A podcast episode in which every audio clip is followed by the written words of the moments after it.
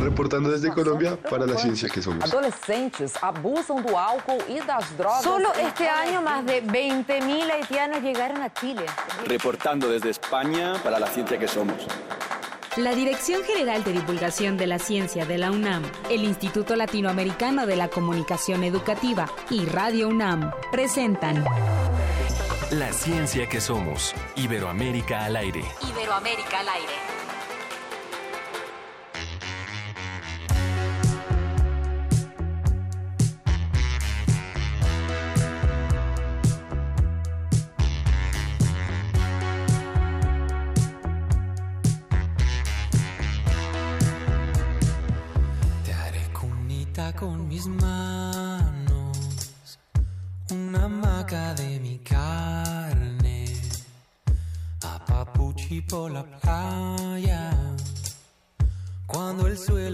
Que arde.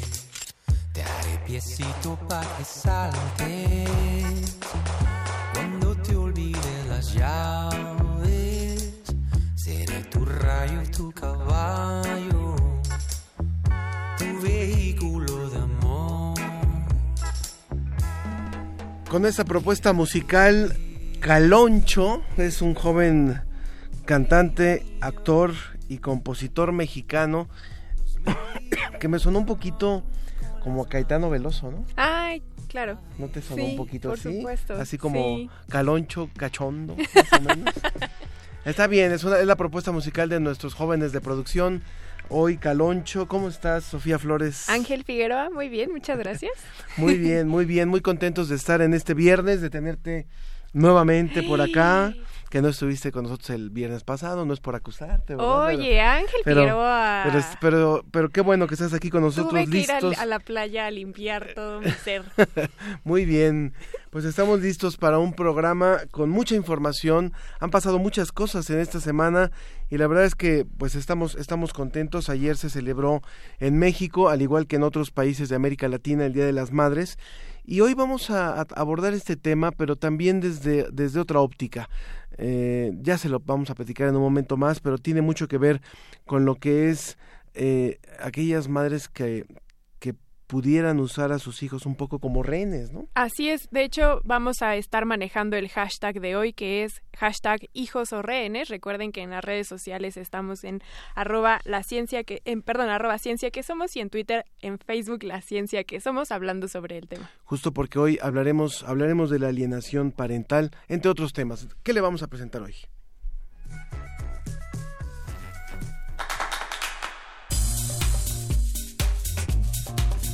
Desde España vamos a estar con la Agencia de Noticias para la Divulgación de la Ciencia y la Tecnología DICIT con nuestro reporte semanal con José Pichel.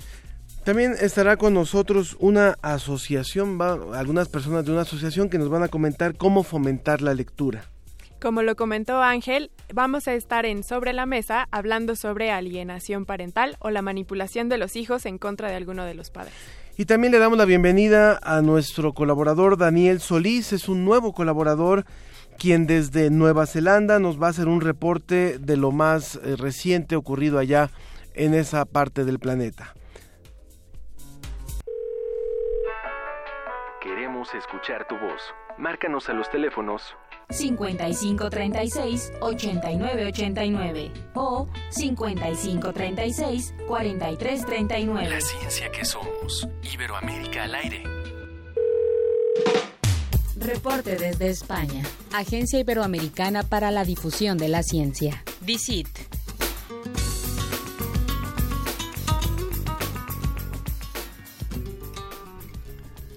Y como cada semana tenemos a la Agencia Iberoamericana para la Difusión de la Ciencia y la Tecnología con nuestro querido José Pichel. Hola José, ¿cómo estás? Hola, ¿qué tal? Pues muy bien eh, por aquí, buenas tardes desde aquí y buenos días eh, para vosotros. Bienvenido a nuestra emisión semanal con información que pues siempre es útil, siempre es importante saber qué se está publicando en este portal eh, español, pero para todo el mundo de habla hispana y de habla también eh, portuguesa eh, sobre ciencia en la región de Iberoamérica. Cuéntanos, José. Bueno, pues eh, hoy os traemos eh, sobre todo noticias relacionadas con plantas. Así que, eh, bueno, pues vamos con, con la primera. Eh, es una investigación que ha aparecido esta semana y nos ha llamado mucho la atención porque tiene que ver mucho con cambio climático y con, con el pasado, ¿no? Resulta que eh, investigadores de, de aquí de España, eh, de Sevilla y también de Estados Unidos eh, han publicado un trabajo muy muy extenso eh, que tiene que ver con genética, eh, que tiene que ver eh, bueno pues con, con otras disciplinas también relacionadas con registros fósiles acerca de un tipo de, de plantas, de, de arbustos que son las cárices y de cómo eh, lograron desplazarse y adaptarse a los cambios climáticos que tuvieron lugar en Europa desde el Plioceno hasta, la actualidad. Eh, el Plioceno empezó más o menos hace 5 millones de años. Y claro, ¿qué ha pasado en, en toda esta época?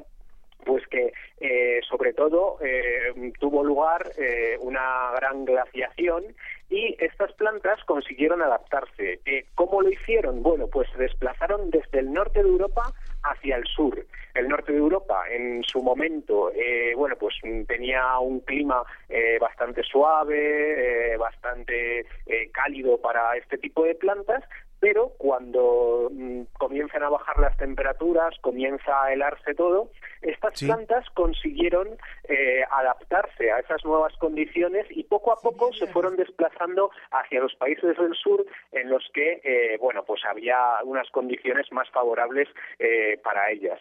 ¿Esto qué importancia tiene? Bueno, pues como os digo, está muy relacionado con el, con el, con los cambios climáticos, evidentemente, y se puede relacionar con nuestro cambio climático actual. Eh, nos sirve estudiar el pasado para entender qué puede pasar ante eh, el cambio climático que estamos viendo ahora mismo y también entender cómo evolucionan eh, las plantas, porque muchas veces cuando pensamos en la evolución pensamos eh, los simplemente en los animales. Bueno, las plantas también tienen esa capacidad de evolucionar, de adaptarse a distintas situaciones, de ir cambiando y en este caso, como vemos, incluso de desplazarse eh, geográficamente como grupo de plantas para, eh, bueno, pues conseguir unas mejores condiciones y sobrevivir.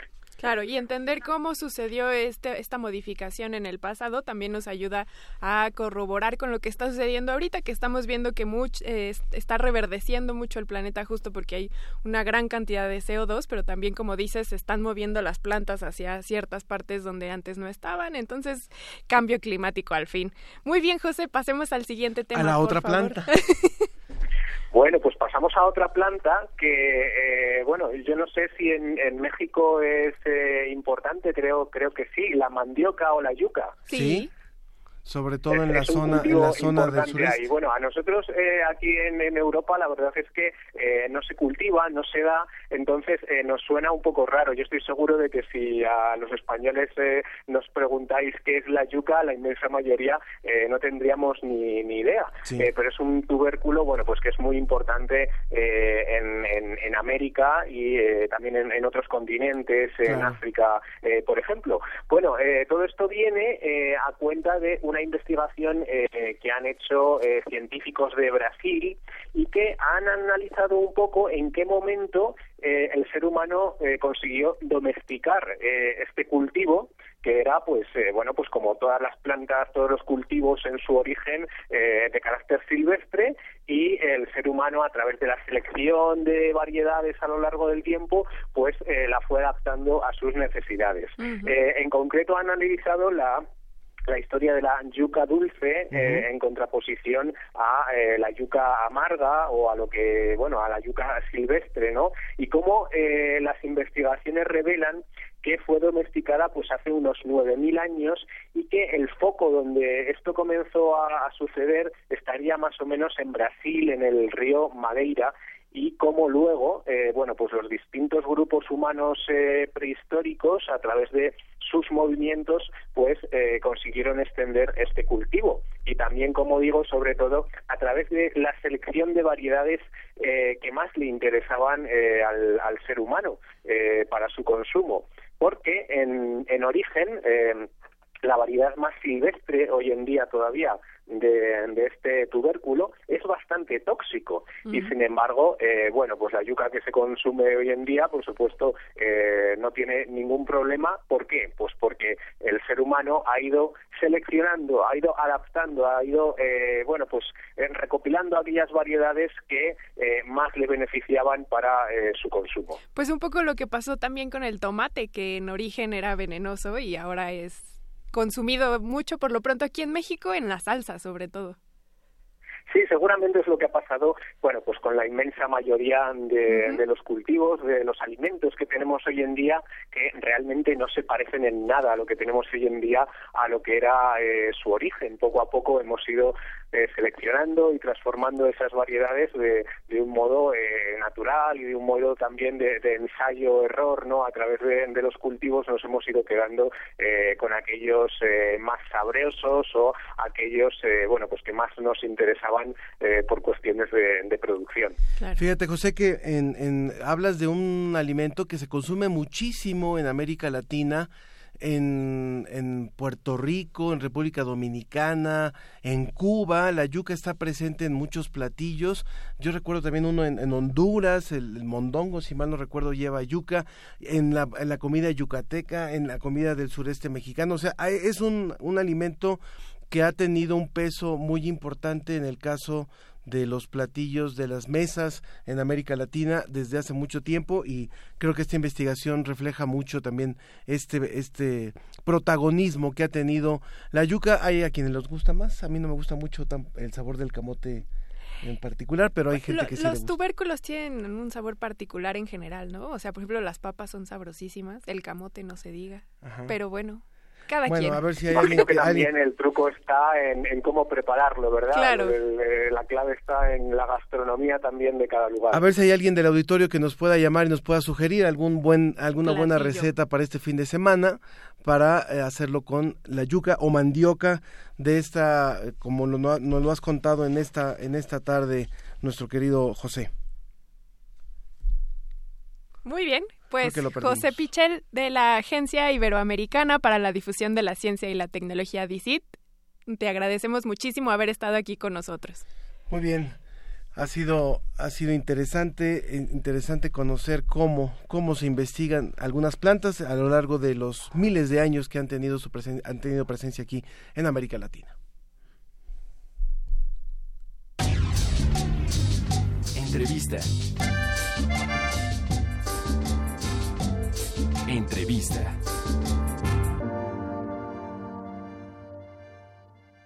Bueno, pues de, de, los alimentos nos vamos a otros temas después de hablar de... Eso fue como que abrió, abrió un poquito el apetito, ¿no? Este... Empezamos muy verdes, muy sabroso toda la mañana, la verdad. Y ahora están con nosotros ya nuestros amigos de la Organización Cultural Esperanzarte. Araceli Salinas, muchas gracias por estar aquí con nosotros. Muchas gracias a, a, ustedes por invitarnos. Nos da gusto que vengan a contarnos un poco qué es lo que hace este equipo multidisciplinario Esperanzarte. De por sí el nombre es bastante sugerente en un momento tan tan complejo como el que vivimos. ¿Qué es Esperanzarte? Claro, es muy curioso. Para nosotros y nosotras, porque somos varias chicas y chicos, yo soy la más grande del equipo, tengo 31 años y el más joven es Diego, que uh -huh. recién cumplió 25. Que está aquí también con nosotros que está en aquí cabina. con nosotros. eh, y bueno, ¿qué hacemos? Nuestra esperanza está justo en el arte, en las expresiones humanas, en las actividades culturales. ¿Y por qué es nuestra esperanza? Porque nos enfocamos al espacio público, a las comunidades. Esperanzarte nació en marzo del 2017. Uh -huh y bueno, surge eh, justo por esta inquietud que tenemos, varios tenemos ya experiencia en comunidades, la mía es totalmente cultural, pero tenemos terapeutas, ingenieros este, y personas que se dedican a diferentes actividades y lo hemos enfocado a la comunidad y con cultura. Es muy curioso cuando mencionaban lo del nombre, porque hace unos meses nos topamos con que en España hay un, una organización cultural de músicos que se llama así Esperanzarte, pero ellos son cristianos. Mm. Nosotros somos eh, más diversos y respetamos todas las formas de pensar. Es, uh -huh. es decir, nuestro lema es eh, expresiones humanas para el vínculo social. En eso nos enfocamos. ¿Y qué actividades realizan? Bueno, diversas, todo, todo diverso, pero enfocado a la cultura. Lo que podría resaltar en este momento es que eh, hemos fundado ya una compañía de teatro muy comunitaria. Su integrante más pequeña tiene seis años y la más grande 35. ¿En dónde? en dónde? Esto está en donde nació la asociación, en la delegación Tlalpan, en una colonia que se llama La Maguellera. Ahorita estamos trabajando ahí. Principalmente hemos ido a algunos lugares a los que nos invitan. Al lugar más alejado que hemos llegado como asociación, es una asociación civil, eh, es a Morelos, pero es lo más lejos que hemos llegado. Bueno, la- su asociación tiene un año, entonces. Sí, tiene un año, entonces es lo más lejos que hemos llegado. Pero bueno, esta es una de las actividades, el, el- la compañía del teatro, la compañía de teatro, perdón. Tenemos también eh, talleres eh, de sensibilización artístico-cultural. Entonces, eh, introducción a, a la escultura, creación literaria, eh, taller de lectura. Y eh, tenemos talleres Bicicleta. bicicletas, Mm. tenemos talleres eh, justo de vínculo social que nos ayudan los terapeutas para poder realizarlos. Y por supuesto, lo que menciona Diego, lo que me hace señas acá, el ciclismo ha sido una de las de los emblemas de, de la organización. No es propiamente tomado como una actividad cultural en todo el sentido de la palabra, es más deportivo, pero nos ha ayudado a vincularlo en la comunidad. ¿Y lo hacen los domingos en la Ciudad de México? ¿o Eh, sí, los domingos eh, recorremos la comunidad, tiene unas pendientes muy interesantes, entonces eh, los ciclistas expertos han ido a cansarse un poco y los niños lo disfrutan mucho. También nos sumamos a grupos ciclistas que nos han invitado. Eh, hemos recorrido cerca de 15 kilómetros. Eh, y bueno, por lo regular tratamos de hacer convivencias. ¿Qué se hace con estos recorridos ciclistas? Eh, hablar de cultura vial, que es muy importante. Eh, derechos ciclistas, derechos de los peatones, todos podemos circular por la vía, pero con respeto. Y, eh, y bueno, algunas veces tenemos cuentacuentos o algunas obras terminando los recorridos. ¿Y ustedes han incorporado o tienen esta idea de incorporar conocimiento científico entre sus actividades? Sí, por supuesto. Nos encanta. eh, las actividades que hacemos son integrales.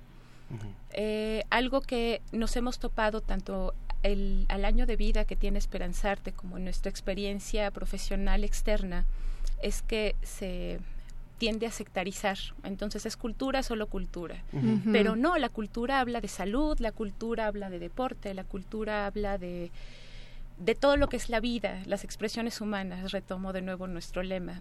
Entonces, sí, por supuesto. eh, de hecho, cuando los conocimos en, en la fiesta del libro y la rosa. ¿A les- nosotros? Sí. Sí, cuando, eh, cuando estuvo el camión. Claro, ¿verdad? cuando estuve el camión allá, les comentábamos que hemos tenido talleres. eh, en uno de estos tenemos una pequeña de 11 años, eh, Natalia, a la que le enviamos un saludo, ahora está en la escuela. Natalia ha logrado armar una estructura maravillosa para las historias. Entonces Natalia logra eh, sintetizar. Para desarrollar la historia nos hacen falta guionistas y demás, pero ella logra sintetizarlo. Entonces, eh, cuando mencionan esto de de cómo metemos la divulgación, la ciencia, bueno, los ingenieros también empiezan a, a jugar, a hacerlo divertido, no es algo ajeno a lo que vivimos. El año pasado tuvimos un curso de verano, bueno, desde hace dos, en la que los ingenieros juegan mucho con la ciencia con los niños. Entonces, eh, en algún momento los niños se preocupaban y decían, bueno, vamos a ir a la escuela o vamos a ir a un curso de verano. Y Ajá. ellos les decían, no, es, los dos los vamos a divertir. Y entonces hacían experimentos muy divertidos en los que ellos se podían divertir. Y este año nuevamente vamos a retomar ese curso de verano y eh, lo que involucra es lectura, es ciencia, deportes, algo muy integral. Yo creo que es fundamental en, y, lo de- y tiene mucho que ver con lo que decíamos al principio de esta charla. Finalmente, eh, México está viviendo momentos muy complejos, lo sabemos, y, y posiblemente vengan con momentos más complejos por la por la distensión, eh, digamos, eh, o, o, las diferencias ideológicas que se están marcando. Y creo que los grupos como los de ustedes, que finalmente buscan un trabajo comunitario, un trabajo más integral, son una gran alternativa para apoyar a comunidades a las, a las cuales no llegan muchas, muchos recursos, recursos culturales, recursos de apoyo psicológico, recursos de fomento a la, a la lectura, o sea, comunidades que están lejanas a los grandes programas, a las grandes bibliotecas, a los grandes centros culturales, y ustedes creo que lo que están haciendo es acercarse en cortito a estas comunidades, hacer cosas como, como lo que nos estás contando, que una niña a, a esta edad pueda descubrir una vocación para la narrativa. Eso me parece claro. fundamental. Eh, ¿cómo, ¿Cómo opera el tema del teatro con los niños? O sea, ellos escriben, ellos actúan, ¿qué, qué es lo que están haciendo ustedes? Un poco es dar herramientas para que ellos se encuentren en qué área del teatro es donde pueden encontrar su expertise. Ajá. Entonces, su talento, su talento más grande, claro. Hay algunos niños que son, y, y de los adultos también, que son buenísimos para poder crear las historias. Algunos uh -huh. dicen, no, a mí no se me da, por más que intento, pero a mí se me da facilísimo hacer vestuarios. Uh -huh. Y hay algunos que son los que vienen a provocarnos el tema. Uh -huh. Entonces, eh, cuando llamo provocar el tema que es, pues, ¿de qué vamos a escribir? Uh -huh. Pues a, a, hablamos y escribimos de la vida. Entonces alguien pone sobre la mesa eh, un acontecimiento sobre lo que vivió en la semana, violencia escolar, este, violencia en la familia, violencia en la comunidad, de cualquier tipo. Eh, el tema de, de, de, género también, uh -huh. y de ahí se desprende con las ideas de cada uno. ¿Qué, qué hacemos? Actuamos, tenemos algunos derechos de, de, algunas obras que los dramaturgos se han solidarizado, nos han uh -huh. permitido, entre ellos Alejandro Licona, mm. un, un, dramaturgo mm. maravilloso, él nos ha permitido montar alguna de sus obras, pero lo que buscamos es también tener contenidos de las inquietudes del grupo. Uh -huh. Entonces, justo la semana pasada el tema que más llamaba la atención era la violencia en la escuela. Y fue muy interesante cómo se desarrolló. Hacemos juegos de improvisaciones. Era lo que te iba a decir, o sea, el acto de la improvisa improvisación activa la creatividad Así y es. el enlace entre ellos de forma grupal. O sea, la, la la improvisación despierta muchas herramientas que a veces los humanos tenemos ahí guardadas en cajoncitos y que se nos olvida que tenemos. Así es, así es. Y justo en los juegos de improvisaciones alguien lanza el tema y de ahí se empieza a desarrollar y salen cosas verdaderamente fuertes. Retomo también esta parte de hacerlo integral. Yo puedo hacer teatro, puedo improvisar, puedo hacer juegos escénicos, actuar, pero y cuando tocamos un tema tan delicado como es la violencia, necesitamos ayuda de terapeutas que nos vayan guiando, mm. porque de lo contrario abrimos eh, ciclos que son muy fuertes. Entonces, claro. aquí es donde se integran los terapeutas y pues no descartamos nunca al resto de las ramas de la ciencia, de las humanidades, porque justo nos ayudan a, a darle forma y a integrarlo. Ok, muy bien. No, pues la verdad es que yo creo que, que hay que apoyar este tipo de este tipo de iniciativas. ¿Cómo vive eh, Esperanzarte? ¿De qué vive Esperanzarte? Ay, eso es muy interesante.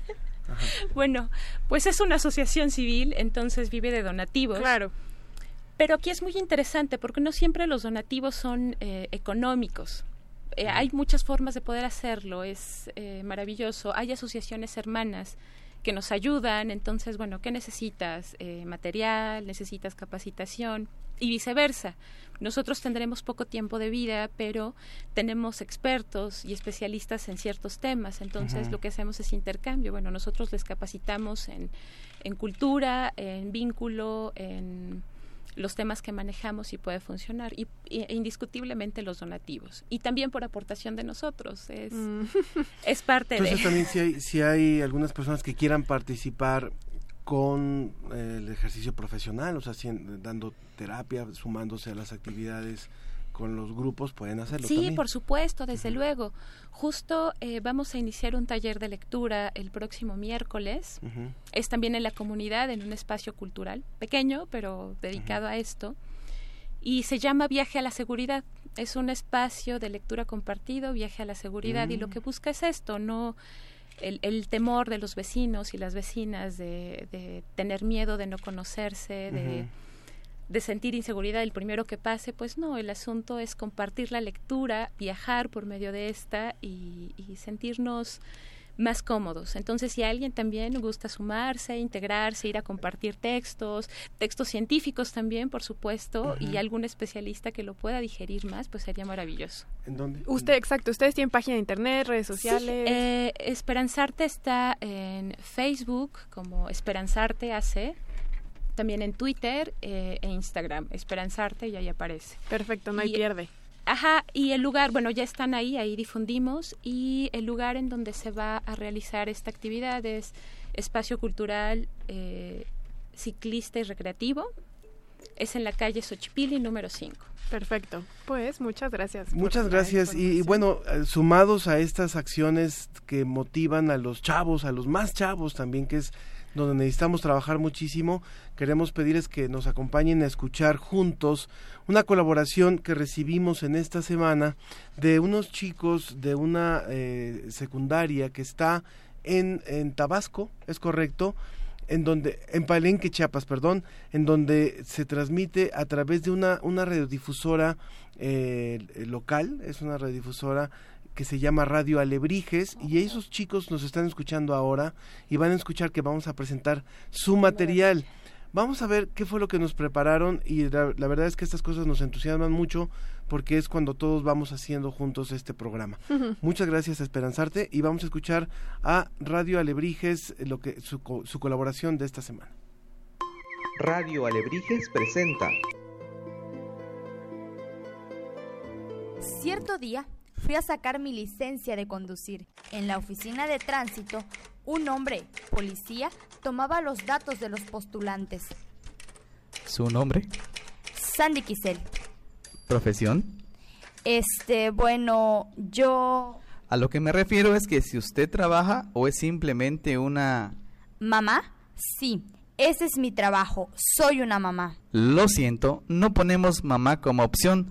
Vamos a ponerle ama de casa. Pasó el tiempo. Había olvidado por completo esa anécdota. Cuando tuve que ir nuevamente a la comisaría, esta vez me atendió una funcionaria, una mujer de carrera, de mucha postura, que ostentaba un título muy despampanante que decía interrogadora oficial. ¿Cuál es su ocupación? Soy investigadora asociada en el campo del desarrollo infantil y las relaciones humanas. ¿Cómo dice? Investigadora asociada en el campo del desarrollo infantil y las relaciones humanas. ¿Me podría explicar exactamente lo que hace usted? Claro. Tengo un programa continuo de investigación en el laboratorio y en el campo.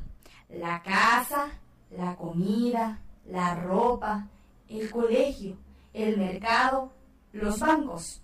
Sí. Y estoy trabajando para mi maestría. Cuido a mi familia completa. Y ya tengo varios créditos. Tengo cuatro hijos. Siga, siga. Mi trabajo es uno de los que mayor demanda tienen en el campo de humanidades. Es bastante exigente, tengo un horario a tiempo completo de 14 a 24 horas.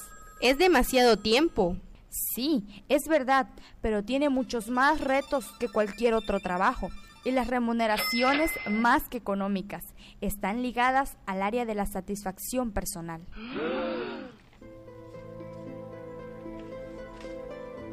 La funcionaria me miraba cada vez con más respeto mientras apuntaba mis datos en el formulario. Terminado el proceso, se levantó de la silla y... ¿La acompaño a la puerta, licenciada?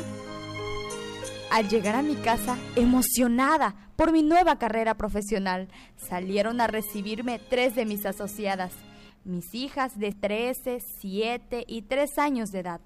Arriba podía escuchar a nuestro nuevo modelo experimental en el programa del desarrollo infantil. Tenía seis meses de edad y estaba probando una nueva metodología en la vocalización. Me sentí triunfante.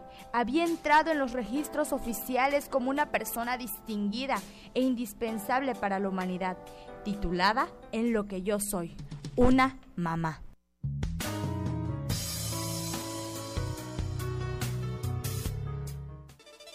Fue una producción Radio Alebrijes, emitiendo señal desde la Escuela Secundaria Técnica número 10, Palenque, Chiapas, un ecosistema digital cambiando la forma de educar.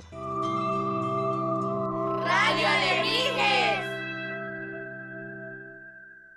Padrísima, la verdad, esta colaboración de los alumnos y maestros de Radio Alebrijes que nos escuchan en Palenque, Chiapas, y que bueno, es una radio estudiantil, en realidad es una radio que se ha generado en una escuela secundaria. Muchísimas gracias a Dani Pech y a Lupita Ruiz, que son parte de este equipo, y por supuesto, alumnos y maestros de esta radio. Es un placer contar con estas colaboraciones porque no solamente por lo que porque nos manden una colaboración, el contenido de esta colaboración es muy revelador y la verdad es que nos hace pensar, es una buena reflexión sobre eso de lo que es ser mamá. Así es, recuerden que el hashtag que estamos manejando el día de hoy es hijos o rehenes, que va mucho también eh, enfocado a este tema, y los teléfonos en cabina son 55 36 89 89 y 55 23 54 12. En Facebook estamos como La Ciencia que Somos y en Twitter arroba Ciencia que Somos. Vamos a una pausa y continuamos en un momento más. Cuando regresemos vamos a hacer un enlace hasta París porque justo en esta semana se inauguró una exposición de la Dirección General de Divulgación de la Ciencia de la UNAM y del Museo de la Luz en la sede principal de la UNESCO allá en París. De esto le vamos a contar en un momento más. Volvemos.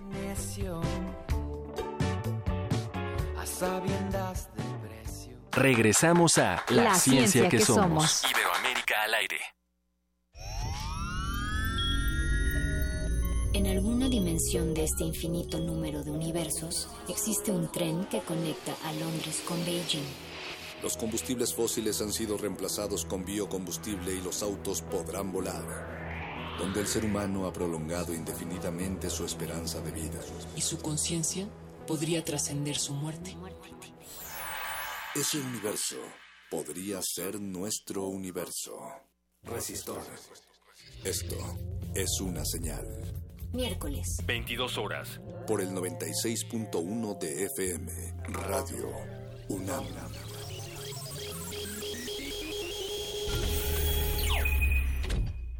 Escuchemos a López Obrador. AMLO decidió pactar con el Bester Gordillo y su familia. No voy a seguir comentando nada de la maestra por respeto. Bienvenido, el nieto de la maestra El Bester. Juntos quieren cancelar las escuelas de tiempo completo, el programa para arreglar la infraestructura de las escuelas, el de inglés y regresar a la venta de plazas en lugar de asignarlas conforme al mérito. A López Obrador no le importan tus hijos. No tengas miedo. Piensa tu voto. Vota por mí, candidato por la coalición Todos por México. PRI.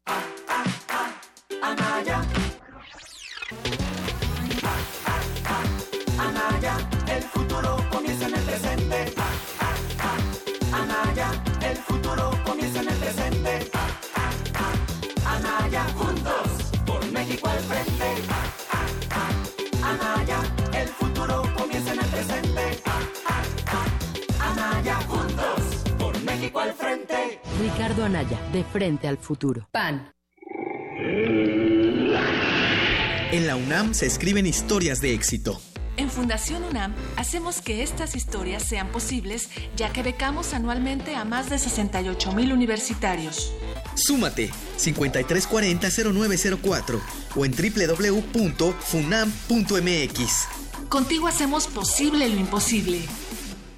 No deberíamos acostumbrarnos a vivir así, con miedo. No debería ser cotidiano decir, me asaltaron en el camión, en la micro, en la calle, en mi casa. No debería ser normal que las mujeres no puedan caminar solas, que los niños deban meterse temprano, que la policía dé más miedo que los delincuentes. No deberíamos acostumbrarnos a vivir así. Únete. Necesitamos cambiar el Estado de México de forma radical. En México hay otra vía. Una vía radical. Los acaban de sentenciar. ¿Y qué? Seguro salen al ratito. No, les dieron cadena perpetua. ¿Pero cómo? ¿Cadena perpetua? Entre otros casos, el 25 de enero de 2018, mucha gente fue condenada a 140 años de prisión por secuestro y homicidio. El Partido Verde propuso modificar la ley para castigar con una pena máxima de 140 años a secuestradores. Hoy es ley aprobada y ya se aplica. Partido Verde. Cumplir es nuestra misión. Propaganda institucional del Partido Verde. Porque seguimos construyendo igualdad. Sintonízanos en nuestra segunda temporada. Escuchar y escucharnos.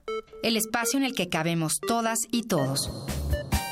El espacio para hablar libremente de género. Un programa de Radio UNAM y el Centro de Investigaciones y Estudios de Género. Todos los miércoles a las 10.30 por el 96.1 de FM. Radio UNAM, Experiencia Sonora. Escuchamos a López Obrador. No me voy a subir al avión presidencial. Pero contrata avionetas privadas para viajar. Paga a particulares. Una empresa no dada de alta en el Registro Nacional de Proveedores. 76.560 pesos de Nogales a Guaymas. Afirma que a México no le espera un futuro como Venezuela, pero sus propuestas son iguales a las que propuso un dictador. Dice que gobernará pacíficamente, pero organiza y encabeza las marchas más caóticas entre mexicanos. Piensa tu voto. PRI. Vota por el pez, vota por Andrés, vota por Encuentro Social. Vota por Andrés, vota por el pez con Andrés. Vota diferente con el pez, pez, pez. Apoyo a la familia con Andrés Manuel. Vota diferente con el pez, pez, pez. Vota por el Encuentro Social. Vota por el pez, vota por Andrés, vota por Encuentro Social. Vota por Andrés, vota por el pez con Andrés. Candidato de la coalición Juntos Haremos Historia.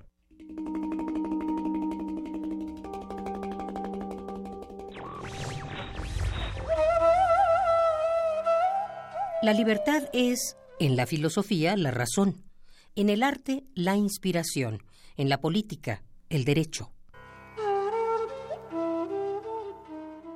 Víctor Hugo.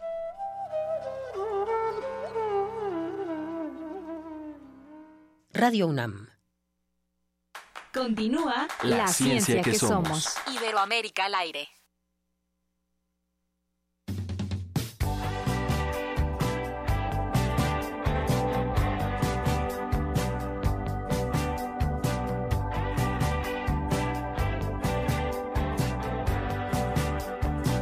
¿Por qué te encanta amanecer, orarte y luego lamentarte? Desvelaste, pero querías enfiestarte recio y te pusiste necio.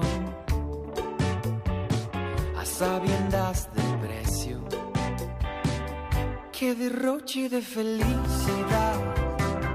Nos besábamos la frente ya sabía que sería tal mi estado al día siguiente.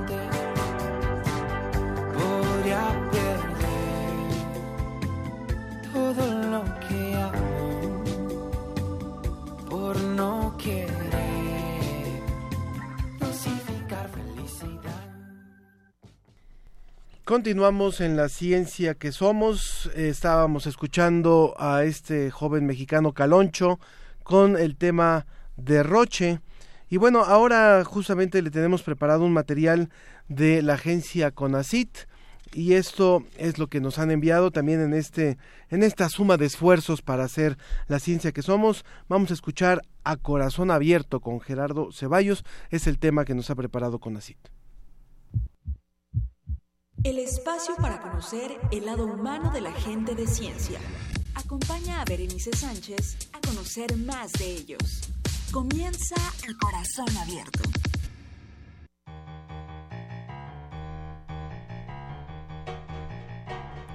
Hola, ¿qué tal? Soy Berenice Sánchez. Bienvenidos al programa A Corazón Abierto. El día de hoy vamos a conversar con el doctor Gerardo Ceballos, quien es profesor investigador del Instituto de Ecología de la UNAM. Yo sé que muchos ya lo conocen. Para aquellos que no, les comento que el doctor Ceballos ha publicado más de 350 artículos científicos y de divulgación. Por las importantes aportaciones que ha realizado, ha sido distinguido con los reconocimientos más importantes de su área. Recientemente fue elegido como miembro de la Academia Nacional de Ciencias de Estados Unidos.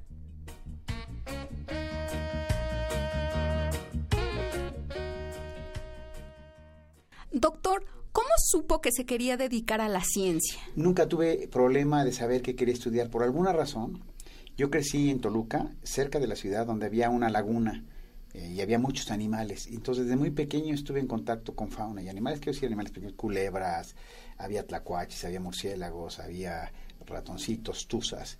Y fíjate que eso marcó, yo creo que mi vida, porque eh, desde que yo sabía hablar y que era muy pequeño, mis padres me dicen que me decían, ¿qué vas a hacer de grande? Y yo decía, quiero, quiero este, estudiar animales.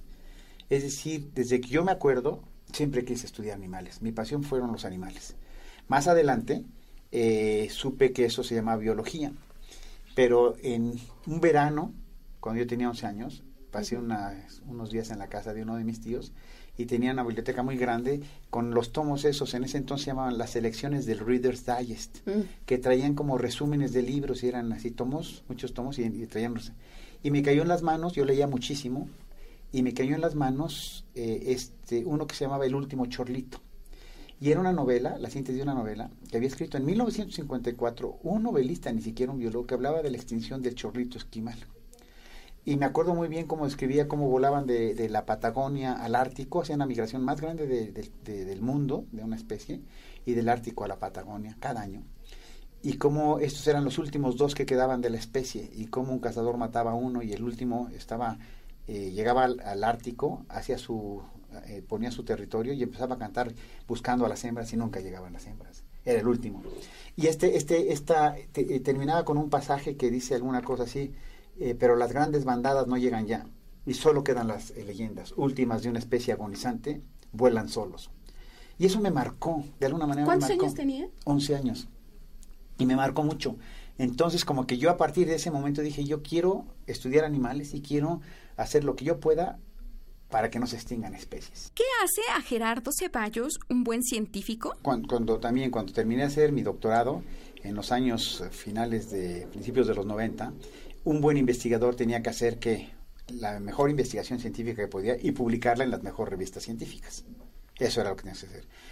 En las últimas dos, tres décadas esto ha cambiado y un buen investigador tiene que hacer lo posible por difundir su ciencia al público en general, para que se entienda, y por tratar de que eh, la ciencia apoye a la, resolver los problemas de este tema a nivel nacional o a nivel internacional. ¿Cuáles considera ¿Qué son las claves del éxito? Lo que entiendo que ha sido como el parte del éxito que yo tengo es primero es una gran pasión por el tema.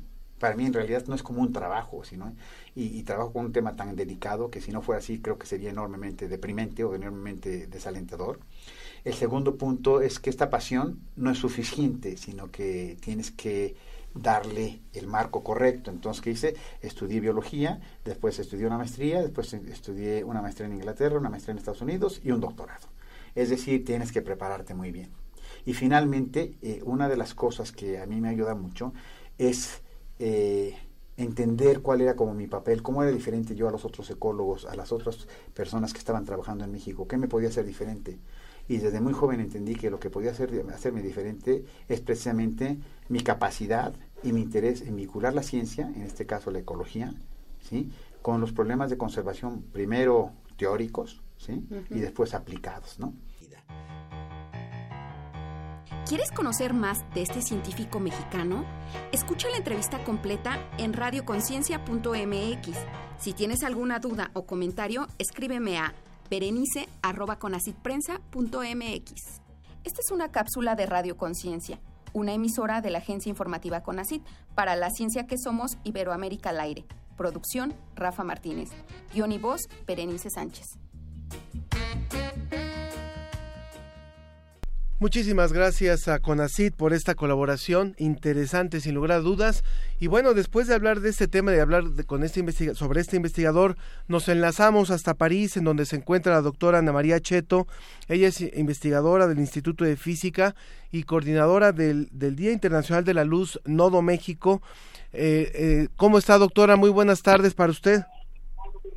Buenas, buenos días para ustedes todavía, ¿verdad? Sí, exactamente. París, muy contentos muy emocionados con el inicio de los eventos relacionados con el lanzamiento del Día de la Luz. Cuéntenos, por favor, doctora, de esta exposición Luces y Sombras que se inauguró el pasado miércoles eh, allá en la Sala Miró de la UNESCO. Cuéntenos, por favor, doctora. Sí, bueno, pues eh, aunque era un día eh, hábil en la en Francia, el día anterior había sido día libre y el día siguiente fue día libre, entonces ah, teníamos realmente temor de que todo el mundo aquí en Francia hubiera hecho puente. Pero afortunadamente no fue así. Lo que sí es cierto es que para la inauguración todos los que estaban en París o en la UNESCO estaban allí presentes en la inauguración. Qué maravilla. O sea, realmente hubo un aforo eh, impresionante. eh, llegaron varios embajadores eh, y otros representantes de las delegaciones permanentes ante la UNESCO. Eh, de, de muy diferentes países, ¿verdad?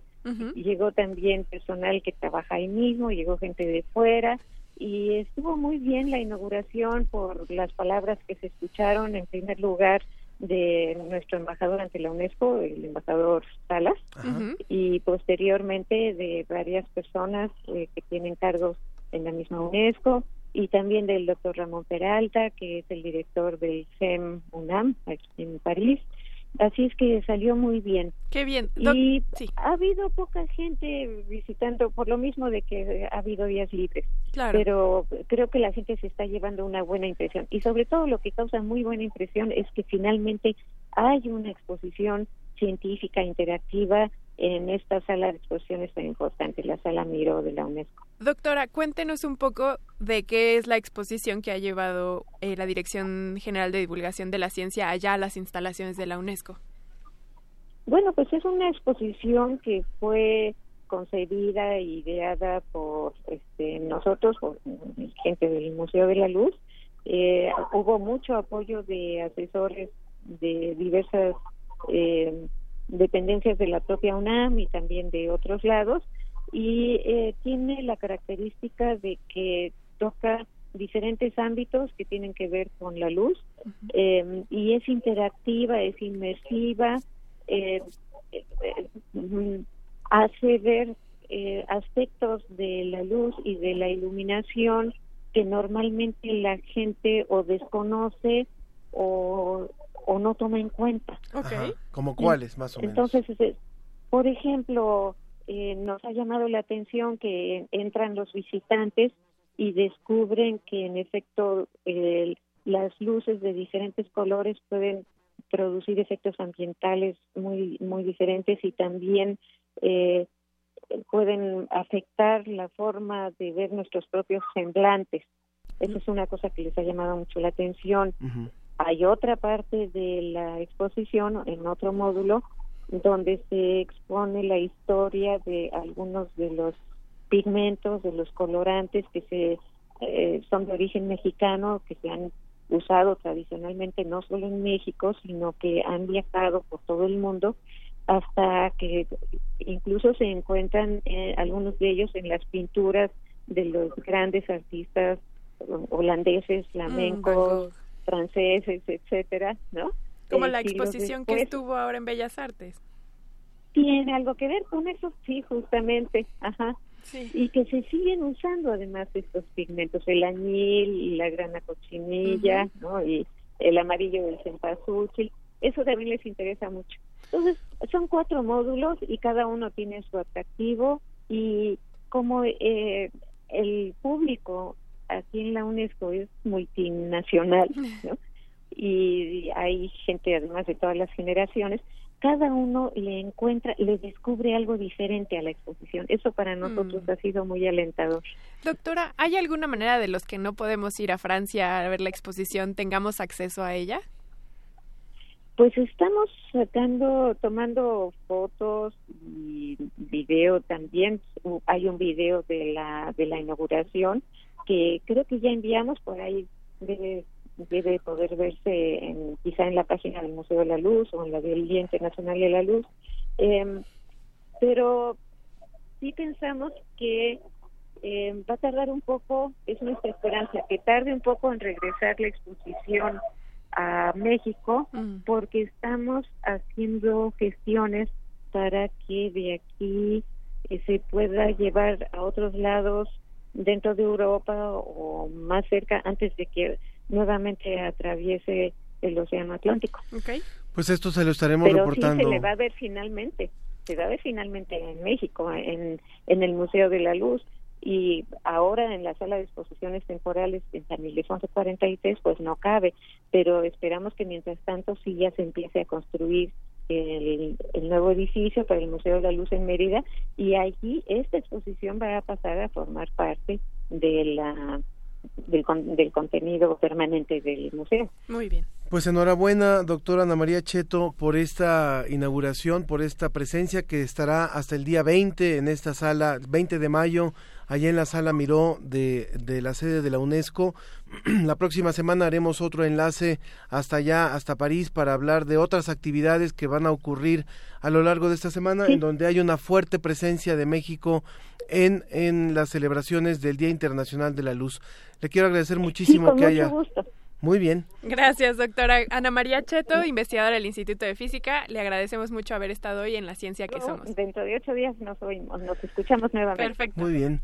Pues qué, qué padre. bien. Gracias, igualmente. Saludos por allá. Muchas gracias.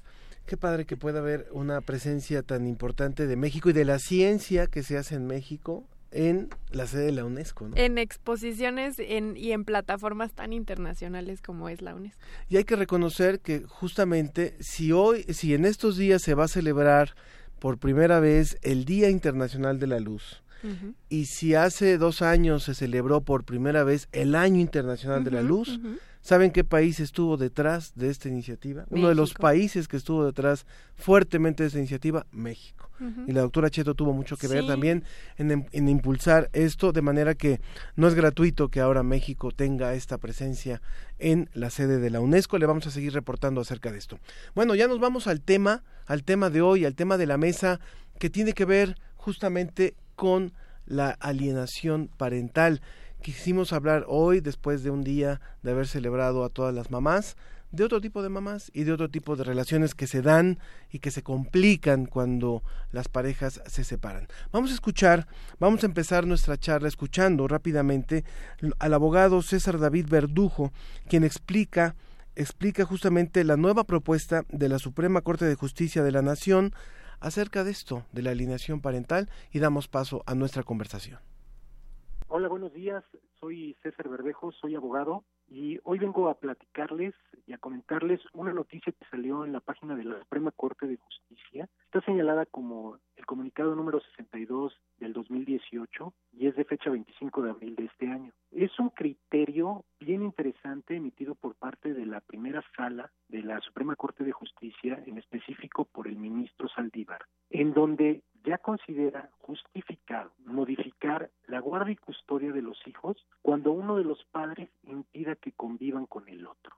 ¿Por qué es importante? Ante la separación de un vínculo matrimonial y que de este vínculo matrimonial se tienen hijos que son menores de edad, uno de los padres se queda con ellos, que es obtienen la guardia y custodia, y el otro padre es el que tiene el derecho de convivir con ellos. En la práctica, y esto se ha, se ha convertido en un problema, es que eh, la convivencia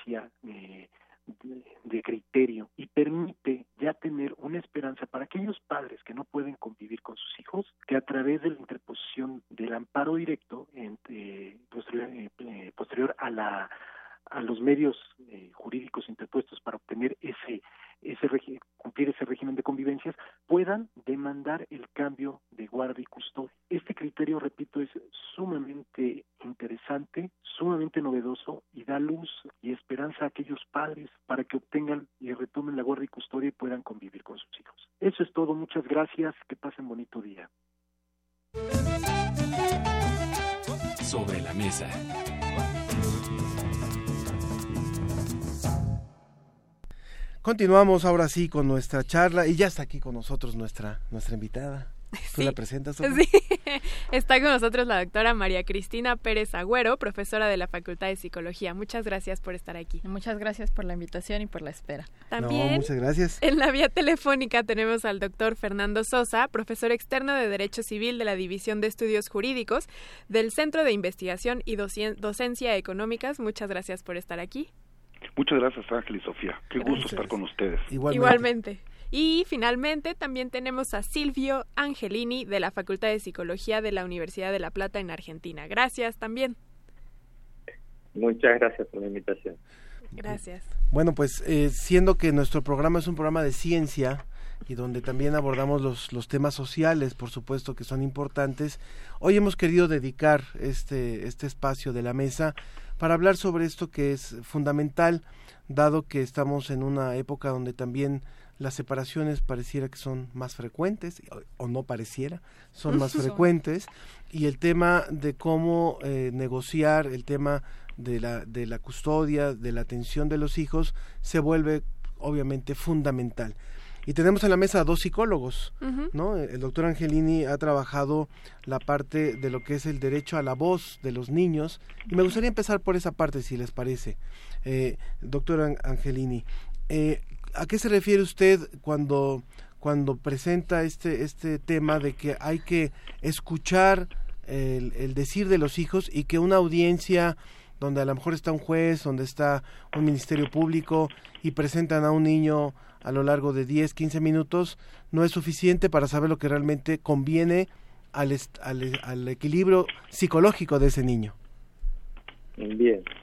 Eh, sí, a ver, ha habido bastante eh, discusiones en, el ámbito acá al menos local, pero también digamos en internacional respecto de eh, cómo la cuestión de cómo escuchar al niño a los niños en realidad y niñas eh, en, el, en los ámbitos judiciales pero no es solamente a ver muchas veces aparece la idea del escuchar como una cuestión meramente burocrática eh, como brindar un espacio, como recién decía, unos 15, 20 minutos donde el niño o las niñas hablan con el juez, o el joven, a veces un adolescente un poco más grande, eh, y con eso ya está. Y finalmente este, la, autoridad judicial toma eh, una decisión, digamos, en base a sus propios criterios, sin tener en cuenta lo que expresa ese niño. En ese sentido, digamos, en, el último tiempo, eh, ya hace algunos años, pero viene este, retomándose como eh, aplicándose la idea, digamos, el concepto, en el concepto de síndrome de alienación parental, como una forma de deslegitimar aquello que el niño dice. eh, simplemente porque es una, una palabra que está alienada, uno podría decir que no sabe lo que dice en ese punto. Y está condicionado. exactamente. Y un adulto viene a plantear, bueno, qué es lo que considera mejor para ese niño. Y sin, sin la posibilidad, como recién decía, de escucharlo efectivamente, o sea, dar el espacio para que el niño hable no es escucharlo en un sentido de tener en cuenta lo que está diciendo, sus deseos, eh, sus temores también, sus inquietudes, eh, y más que nada teniendo en cuenta que en, muchas veces este, eh, niños, niñas y jóvenes que son víctimas de, violencia intrafamiliar, que eh, muchas veces aparece como de, psicológica, a veces llega también a, a violencia física. Eh, no es desestimado muchas veces esta, esta cuestión porque, bueno, este a veces padres que tienen este, un alto nivel económico o este, una imagen que cuida muy bien su imagen externa, eh, desde los ámbitos judiciales como que se descree de esto que está que está diciendo el niño. Claro. Eh, Doctor. Yo antes quisiera eh, echar un paso atrás y preguntar qué es eso de la alienación parental y por qué nos centramos en los niños si el término es parental. ¿Quién es el objeto de estudio en la alienación parental? Pues lo que hemos visto es que... A ver, doctora, doctora Cristina. Perdón, doctora Cristina. Este, lo que hemos visto es que es la familia, ¿no? O sea, em, es un fenómeno en donde quien está eh, interfiriendo en la relación, ya sea con papá, con mamá o con familia ampliada, es un adulto, ¿no? Pero esto se desencadena por una separación entre la pareja nuclear. Regularmente es lo que se ha estudiado más a profundidad y esto se empezó a dar énfasis justo a partir de los ochentas, en donde eh, pues la gente se empezó a divorciar, a separar con, digamos, con mucho mayor facilidad, ¿no? Y este y bueno se empezó a estudiar en este en este contexto aunque lo que hemos visto ya a nivel consulta es que también puede haber procesos de alianzas que se vuelven un poco eh, exacerbadas, ¿no? Ya de interferencia en las familias que están juntas todavía. Entonces, es mucho más común en familias que ya están separadas, ¿no? Y que lo que eh, se ve es que cuando esa separación no es en buenos términos, em, hay enojo, hay rencor, hay deseos de venganza por alguna cuestión, ¿no? Las que las separaciones buenas son las mínimas, ¿no? O sea, en el sentido de que las separaciones que se dan a buen término. Ya que eh, yo siempre les digo a los pacientes que lo piensen, porque cuando van a llegar ya al juzgado, eh, ya no solo depende de ellos dos, sino de un tercero, ¿no? Esa el depósito en un tercero que regularmente pues es el juez que tome una decisión respecto a ellos y respecto a los hijos pues regularmente uno no está alguno no va a estar satisfecho no y entonces eso va a ser un, un como dicen un caldo de cultivo para que pueda generarse este situaciones de interferencia o de alienación. Y la acción va a recaer en el niño no digamos que toda la familia es involucrada el más afectado, porque el que es manipulado es el niño, al quien se le, eh, de alguna manera se, se le va dirigiendo a cambiar su percepción de papá o de mamá, es el niño, pero son, es padre o madre o, o familia extensa la que también manipula de alguna u otra manera. ¿Qué tendría que decir ante esto la parte legal, doctor Fernando Sosa? Sí, primero muy interesante, el, esta noción de la alienación parental, pues ha causado, digamos, escosor y visiones encontradas. Primero, porque una gran parte del foro jurídico está consciente que no existe, por lo menos reconocido, en el catálogo de enfermedades psiquiátricas de la OMS, un síndrome per se, es decir, no está descrito como una enfermedad psiquiátrica y por lo tanto esto causa un poco de problemas.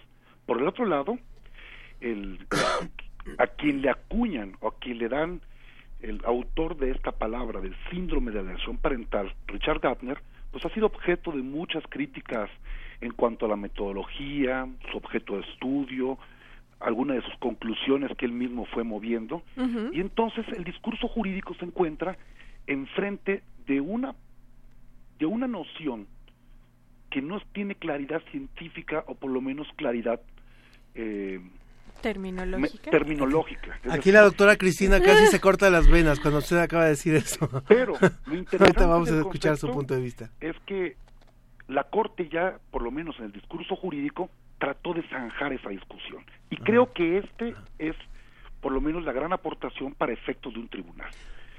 Es decir, un asunto en donde la Defensoría de los Derechos del Hombre de Oaxaca impugna una reglamentación legislativa de la alienación parental. En primer término, argumentando el principio precautorio, es decir, que no existía una certeza científica sobre este síndrome, y en segundo término, por las consecuencias que podría tener, digamos, para la afectación del equilibrio de género, etcétera. La Corte se pronunció, la Corte mexicana, en un asunto que es la acción de inconstitucionalidad 11 del 2016, y yo creo que este asunto, por lo menos en términos jurídicos, sin posicionarme en un punto o en otro, pone la pauta de lo que tiene que hacer el juez en México. ¿Y qué dijo la Corte? Miren, es verdad, hay mucha discusión sobre el síndrome de alienación parental, pero no podemos desconocer que existe este fenómeno más allá de las discusiones científicas. Y la Corte reconoce, por lo menos, de que se puede hablar de una alienación parental, pero solo como una manipulación que los hijos pueden recibir, no solo de los padres, y una manipulación que debe entenderse como un fenómeno multifactorial, es decir, no solo directamente vinculado a los procesos de divorcio. Voy a repetir, voy a repetir los números telefónicos, eh, doctor Fernando Sosa, para pedirle al público también que forme parte de esta mesa. son el 55 36 89 89 y el 55 23 54 12. También las redes sociales. Sí, estamos manejando el hashtag que es hijos o rehenes y estamos en Facebook en la ciencia que somos, en Twitter arroba ciencia que somos. Yo quisiera preguntar, ¿por qué habría de ser, no sé, doctor Silvio, doctora Cristina, quien quiera contestarme, ¿por qué habría de ser importante que la Organización Mundial de la Salud reconociera este comportamiento?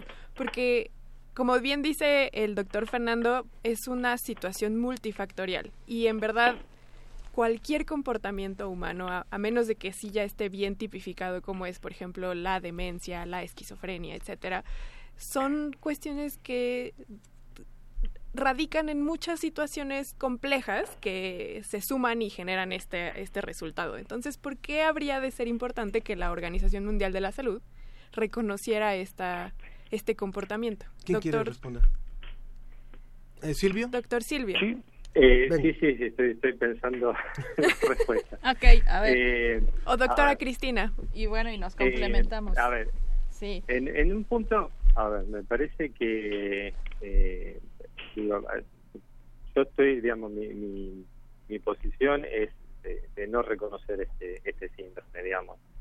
Eh, creo que es una construcción, digamos, que se hace, que la ha hecho este, el doctor Gardner y, digamos, y a partir de, esa experiencia, digamos, pero que eh, tiene falencias, digamos, desde mi punto de vista, tanto metodológico, pero también, digamos, hay un trasfondo, digamos, eh, ideológico de fondo, digamos, por la cual, digamos, para mí no, no, existiría.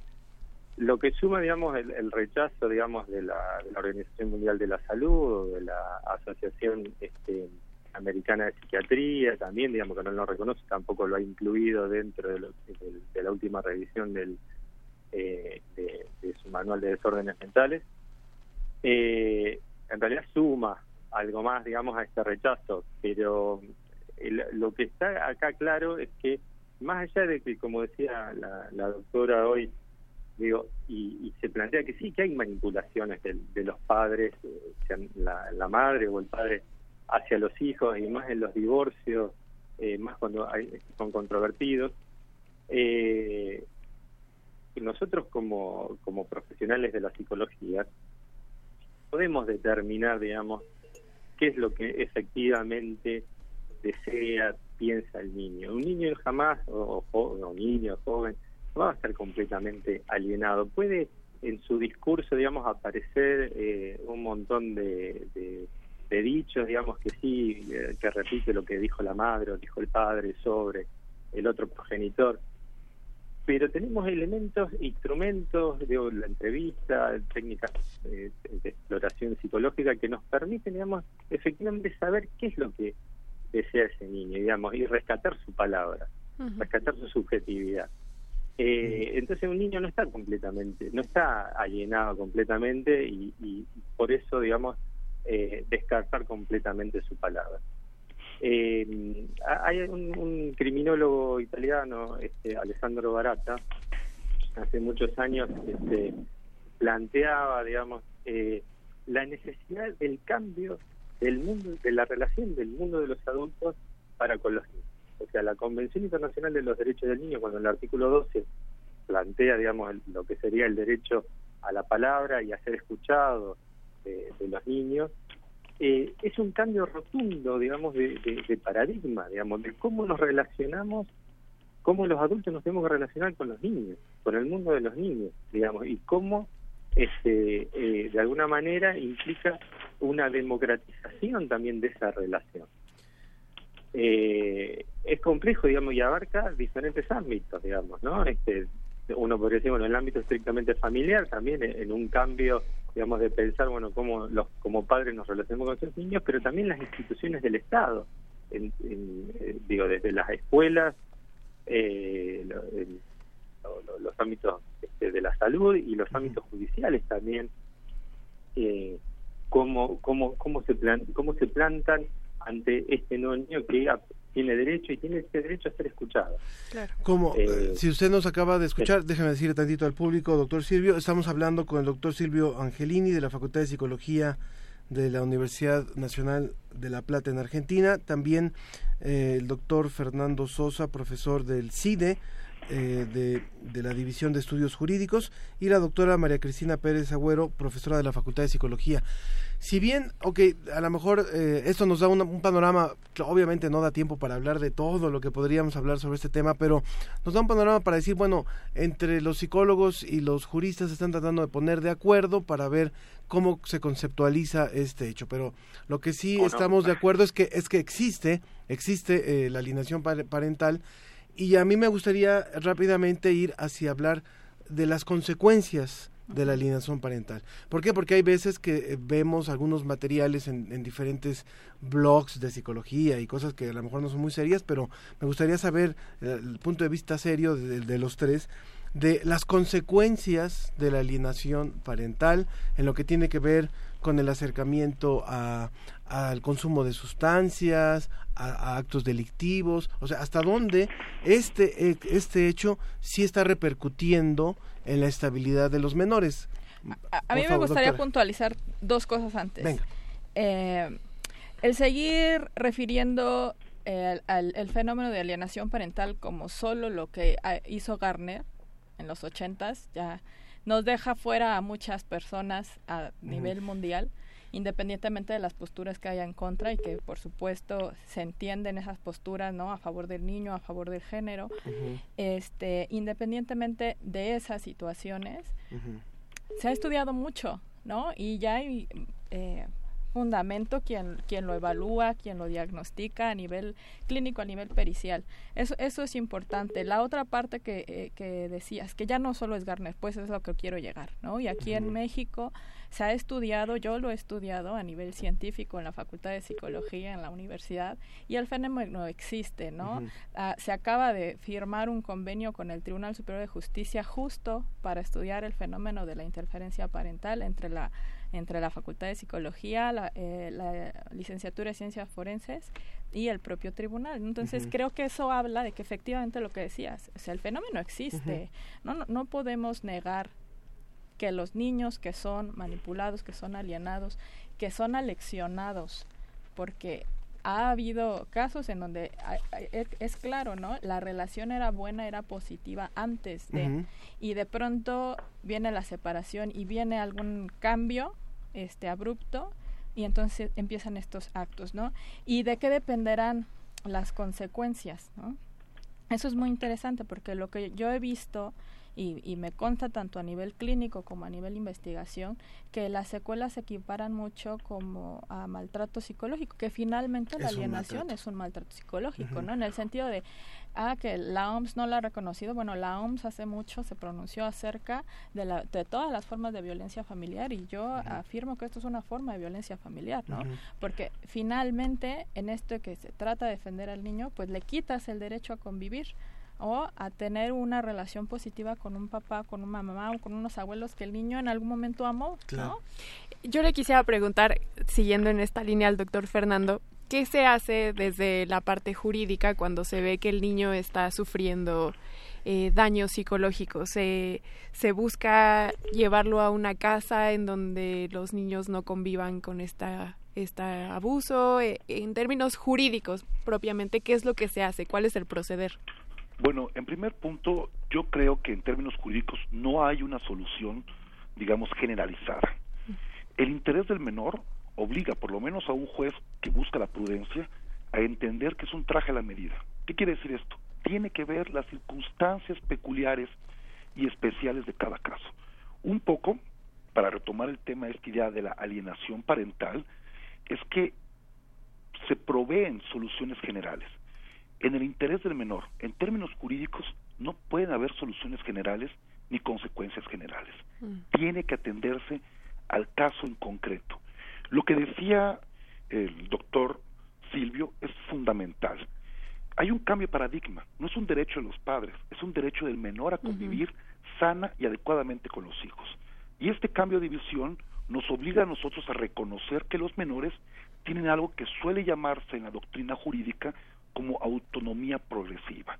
Es decir, los menores tienen una protección integral por parte del Estado y tiene que atenderse esa autonomía progresiva, es decir, su voluntad, sus necesidades y reconocerles que también ellos, aunque pueden tener un cierto factor de influencia por parte de sus padres, hermanos, abuelos, hay que respetar esta autonomía progresiva. De antemano no puede desecharse lo que el menor dice, tiene que ser considerado y el juez tendrá que ponderar si lo que manifiesta el menor es lo mejor para una circunstancia o para la otra.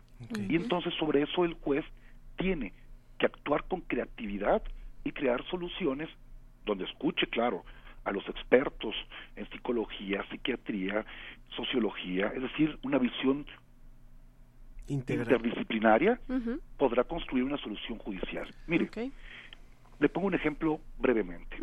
Imaginemos que un niño siempre dice, yo prefiero estar todo el tiempo con mi papá. Y entonces yo me preguntaría como actor jurídico, ¿por qué? Lo estoy escuchando. ¿Por qué quiere estar todo el tiempo con su papá? Ah, bueno, porque el papá le da regalos, porque el papá lo lleva al juego, porque el papá lo ayuda a, a darle regalos y lo ve una vez cada 15 días por el régimen de visitas. A la mamá le toca la función disciplinaria, es regañarlo, ver que haga la tarea, estudiar, comer bien, que no coma mm, comida chatarra, es decir, le toca la visión disciplinaria de esa relación como consecuencia de la ruptura. Yo le pregunto, ¿por qué cree que el menor dice que prefiere estar con el papá? Pues bueno, porque pareciera que su relación disciplinaria con el padre no se ha conformado. No es bueno ni malo, pero hay que escuchar al menor pero también escuchar al menor atento a las circunstancias de lo que el menor está diciendo. Eso es lo que nos obliga los pactos internacionales. Eso es lo que nos ha obligado la opinión consultiva, la OC-17, que emitió la Corte Interamericana, escuchar al menor y atender a sus circunstancias peculiares. Por eso yo creo que cuando la Corte dice no hay un síndrome de alienación parental vinculado directamente con Gartner, pero sí vemos el fenómeno en una amplia literatura, lo que la Corte retoma es lo siguiente. Hay que ver a todas esas voces, pero nunca tomar una solución general para todos los casos. Eso sería ir contrario al interés superior del Exacto. Nos quedan, nos quedan cinco breves minutos para esta, esta mesa y me gustaría ir cerrando con algo que me creo que puede ser también importante para el público que nos esté escuchando, como lo que nos dice ahora Javier Montoya, dice yo llevo viendo a mi hijo dos años en un centro de convivencia con presencia de su madre. Esta nueva propuesta me da esperanza porque mi hijo me dice que yo soy el malo. Entonces, eh, eh, ¿cuáles son los grandes retos que tiene la psicología, la investigación y la eh, impartición de justicia en este tema? Si es que lo pudiéramos resumir en una, en una última colaboración de cada uno de ustedes. ¿Quién empieza?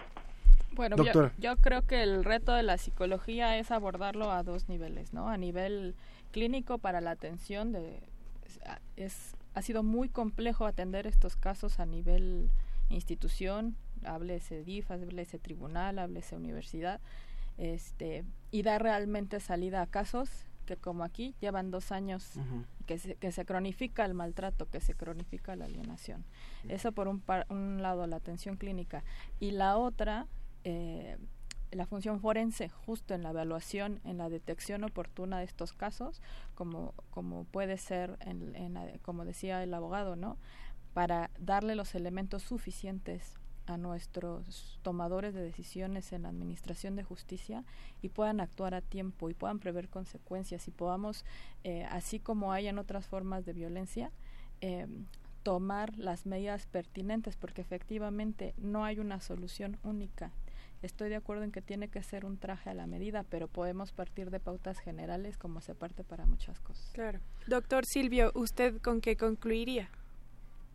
Eh, mi conclusión estaría centrada más o menos en lo que vengo planteando, digamos. ¿eh? Me parece que la, la función eh, de los profesionales de la psicología, en, este caso, es rescatar eh, la palabra del niño, este, rescatar su subjetividad digamos, expresado en, sus deseos, sus, inquietudes, sus temores, eh, y que eso, digamos, pueda ser leído por los adultos desde, desde, otro lugar, digamos, ¿no? este, no desde un lugar desde lo que consideran que es lo mejor para el niño, sino tener en cuenta, digamos, con ese niño, en esto de la autonomía progresiva que hablaba en el ejercicio de sus derechos, que presentaba el doctor Fernando, eh, ir planteando, digamos, eh, un, avance en ese sentido, digamos, ¿no? Este, un, rescate de, de, ese niño o niño en ese proceso.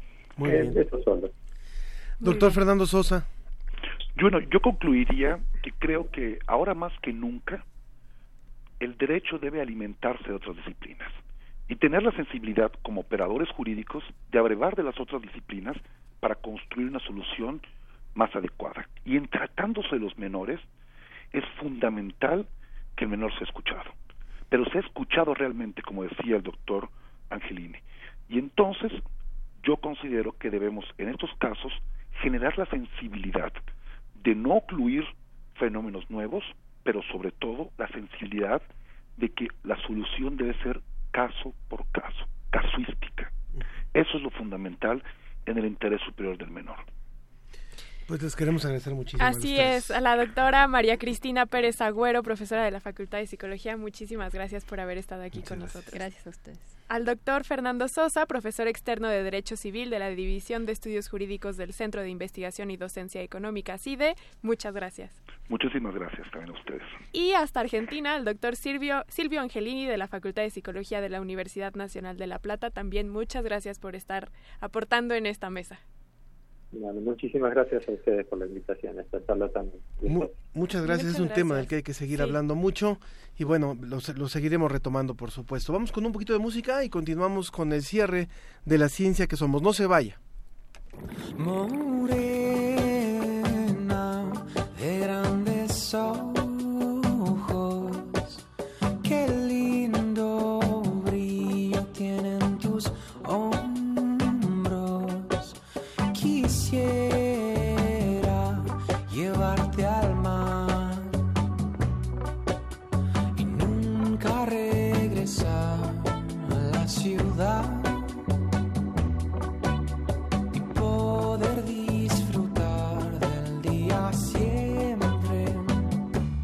Echados al sol sin tu bañador oh, echados al sol.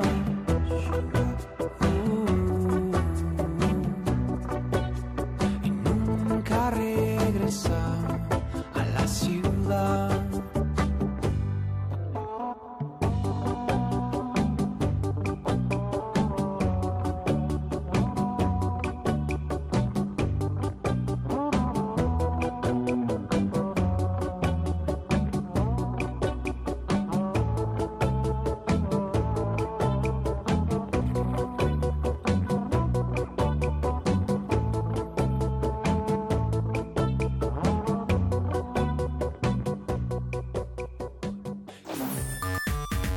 en Twitter. Arroba Ciencia que Somos. Búscanos en Facebook como La Ciencia que Somos. Ciencias sin fronteras desde, Nueva, Zelanda. Con Daniel Solís. Pues es de madrugada en Dunedin, en Nueva Zelanda. Son como las 4 de la mañana, ¿no, Daniel? Casi las cinco ya. Casi las cinco. Ah, bueno, entonces, ya no, entonces ya no nos angustiamos de haberte desmañanado tanto. Bueno, yo se los prometí, después de nuestra estancia por allá, eh, pudimos contactar a este excelente mexicano Daniel Solís, que ha aceptado ser colaborador de la ciencia que somos. Daniel es eh, estudiante de doctorado. En comunicación de la ciencia en la Universidad de Otago y profesor del Instituto Politécnico Nacional Campus Zacatecas. Así es que cada, cada eh, con cierta periodicidad va a estar eh, enviándonos información de lo más relevante que ocurre en la ciencia en esa parte del planeta, no solamente en Nueva Zelanda, sino en algunos otros países que están alrededor. Y cuéntanos un poco, Daniel, este, ¿qué nos has preparado para este día? Ah, bueno, pues lo que les tengo para hoy es algo que va a repercutir a nivel mundial y no me refiero nada más a un contexto político, sino porque está relacionado al cambio climático. Y yo creo que el cambio climático nos afecta a todos por, parejo, ¿no? Eh, bueno, la cuestión es que la eh, primer ministro de Nueva Zelanda, Jacinda Ardern, anunció el pasado 12 de abril que prohibía nuevas exploraciones petroleras en las costas de Nueva Zelanda. Esto es muy importante porque después de que se estuvo explotando el petróleo en todo el mundo, en la tierra, se empezaron a acabar las reservas. Lo lógico fue moverse hacia el mar. Pero cuando explotas el, el, petróleo del mar, no solamente es lo que va a venir posterior en términos de la quema del petróleo y gases de efecto invernadero, sino que contaminas el mar mismo. Y ahí es todavía peor porque las corrientes marinas hacen que esa contaminación se vuelva global. Entonces ella decidió, ¿saben qué? Hasta aquí estuvo, ya no hay más permisos, tienen los permisos que hay ahorita para terminar lo que se está explorando y ya. Es, hay que decir... Esto, obviamente, bueno, es que yo quería agregar, hay que decir, esta primera ministra trae una agenda liberal muy de muy radical en el sentido de ayudar a los a los menos a los más desfavorecidos que son las mujeres, los niños y el medio ambiente. Entonces, el que ella traiga esta iniciativa no es para nada descabellada, porque de hecho, por eso la gente de Nueva Zelanda la votó, porque ella trae esta agenda en pro de los menos favorecidos. Y contrasta con medidas como las mexicanas donde justo se está buscando explorar ahora el mar, el mar profundo. Continúa, por favor, Daniel. Sí, tienes razón. Eh, Ahora, debo aclarar que no es del todo popular porque precisamente apoya a los menos favorecidos, pero también va a tener rechazo por la otra sección de la población, ¿no?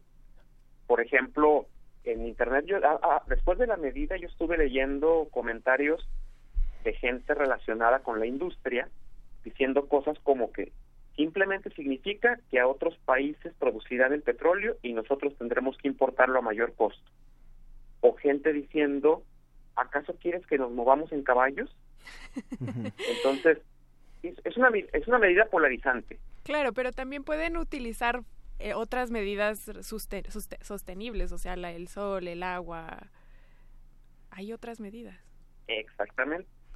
Eh, lo bueno de, de Jacinda es que no nada más dice hasta aquí no va a haber petróleo, pero no dice cómo cómo contrarrestarlo. No, sí lo menciona. Y de hecho tiene ya una agenda en la que el país va a ser 100% sustentable para el 2050. Va a comenzar por la parte eléctrica, donde el 100% de las energías van a provenir de energías renovables para el 2035. Pues es, es... Hace un comentario muy... ¿Sí? No, perdón, hace un comentario, perdón. Sí, hace un comentario muy interesante al respecto. Dice, las transiciones tienen que iniciar en algún momento. Y a menos que tomemos hoy las decisiones que, esencialmente, harán efecto en 30 o más años, corremos el riesgo de actuar demasiado tarde y causar una abrupta conmoción a las comunidades y a nuestro país. Y agregó, hemos sido líderes mundiales en temas críticos para la humanidad al no utilizar energía nuclear y ahora podemos volvernos líderes mundiales en cero emisiones de carbono.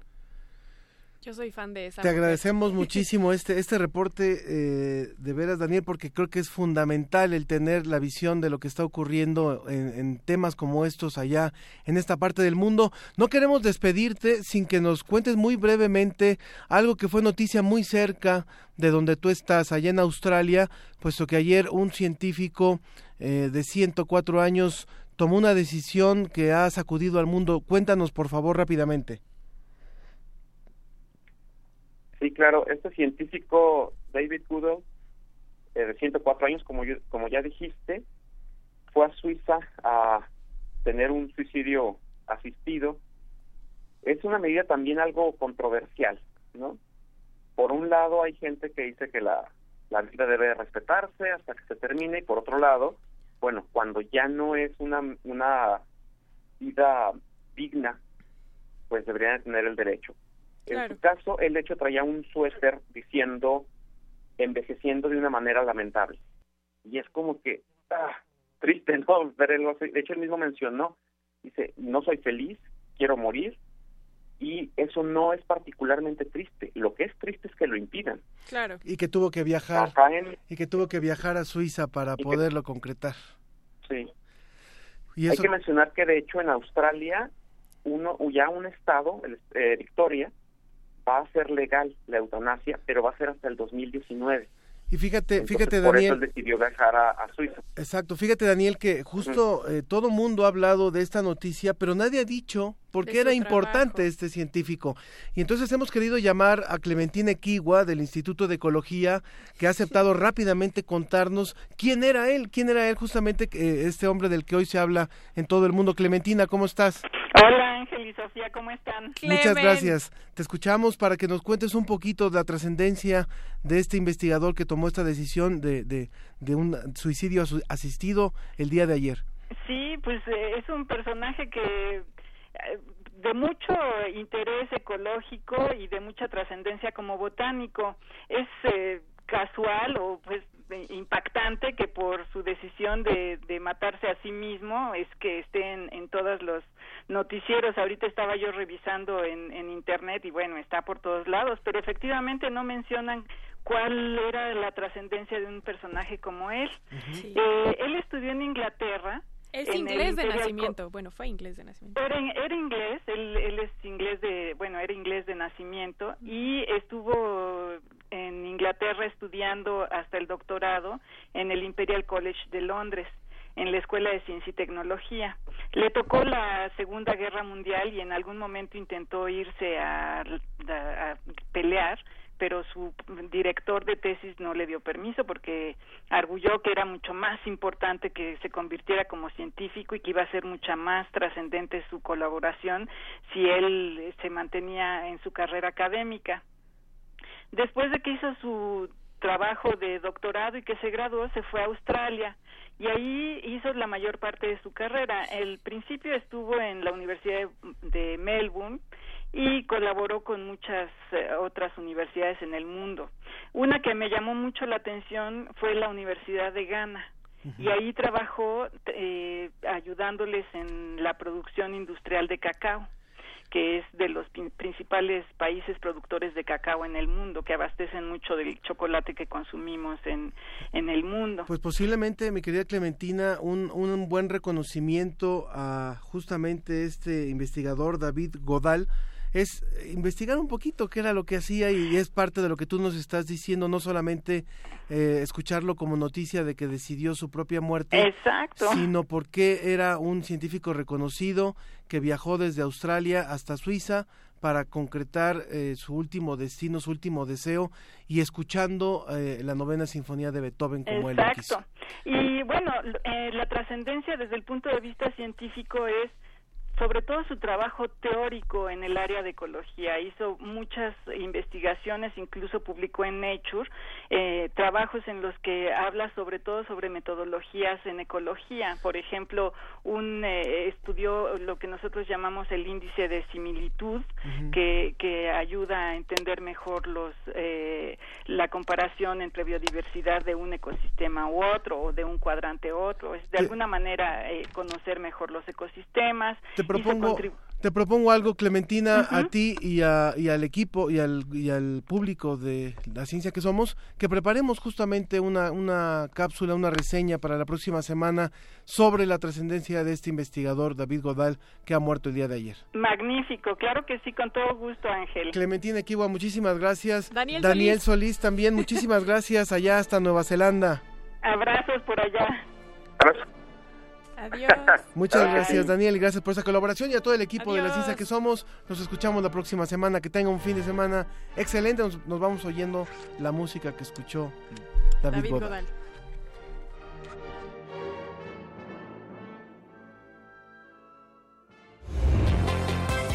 Agradecemos tu compañía. Nos escuchamos la próxima semana en punto de las diez y media de la mañana. La ciencia que somos. Iberoamérica al aire. Una producción de la Dirección General de Divulgación de la Ciencia de la UNAM, el Instituto Latinoamericano de la Comunicación Educativa y Radio UNAM.